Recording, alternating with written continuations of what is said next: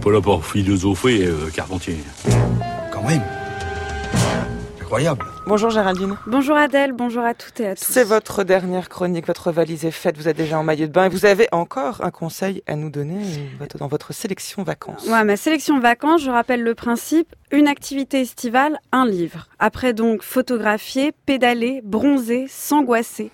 Bien pour le dernier journal de l'année, j'ai choisi partir. Alors j'aurais peut-être dû commencer par là car partir est une des premières choses que l'on envisage pour nos vacances.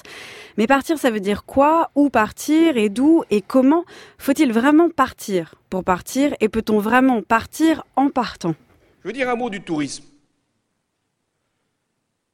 qui euh, doit être érigé en grande cause nationale, ce qui suppose un certain nombre d'efforts. Améliorer l'accueil, ça commence dans les aéroports. Assurer la sécurité dès les premiers pas dans le pays. Améliorer le niveau des équipements, des prestations. La France est fière, et nous le rappelons suffisamment, d'être la première destination touristique du monde. Mais il se trouve que nous ne sommes pas le premier sol touristique, y compris en Europe. Eh bien, nous devons nous fixer cet objectif. En août 2013, dans un discours prononcé lors de la conférence des ambassadeurs, François Hollande faisait du tourisme une cause nationale. Et faire du tourisme peut justement être une des formes du départ, du fait de partir.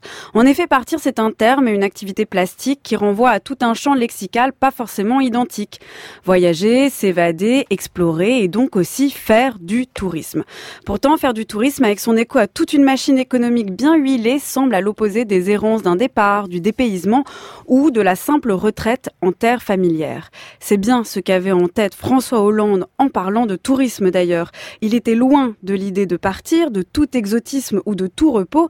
Il nous parlait au contraire d'industrie touristique, active, sûre et rentable.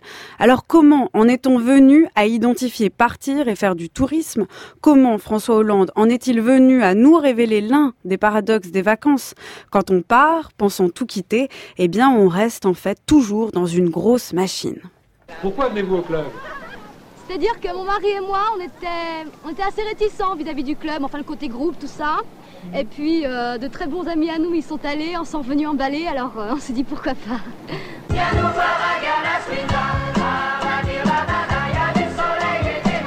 Bienvenue au club, je suis Marcus, le chef de village. Je m'occupe de vos petits problèmes, de vos petits soucis, afin que vous vous sentiez complètement en vacances. Ici, on a, on a surtout un cri de guerre, un bip bip. Alors vous voyez, on se barre quoi. On dit que le club c'est la mort du couple, alors euh, comme je suis célibataire. Euh, Les clubs de vacances incarnent peut-être la quintessence de ce paradoxe des vacances. Partir quelque part en pensant tout quitter, voyager, explorer, découvrir, se dépayser et pourtant rester dans les clous, dans la norme, faire comme tout le monde. Avec cette question, partir serait-il donc devenu impossible? Eh bien, dans un livre qui vient de paraître aux éditions du CNRS, du voyage rêvé au tourisme de masse, les deux auteurs, Thomas Dome et Eudes Girard, font d'une certaine manière ce constat. De l'accès aux lieux, aux souvenirs, en passant par les visites, les rencontres, le logement, ou la restauration, sortir des circuits fermés du tourisme semble un défi. Comble, vouloir en sortir serait aussi devenu une industrie, du désir si banal de l'exploration authentique au récit soi-disant singulier du carnet de voyage partagé sur Internet. Alors comment faire? Comment partir? Si partir, c'est-à-dire tout quitter, est devenu impossible, faut-il encore partir ou faut-il en tout cas encore partir quelque part pour avoir l'impression de partir? Robinson Crusoe, c'est vous, c'est moi, c'est tout le monde.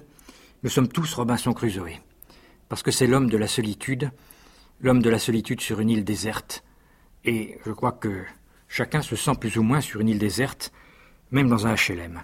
C'est pourquoi je crois que chacun doit écrire Robinson Crusoe, chacun doit écrire son Robinson Crusoe. Moi, c'est ce que j'ai essayé de faire. Être un Robinson Crusoe est l'un des clichés du voyage et le rêve de la solitude insulaire est désormais un mythe touristique. Mais c'est peut-être que l'on pense trop en termes de géographie.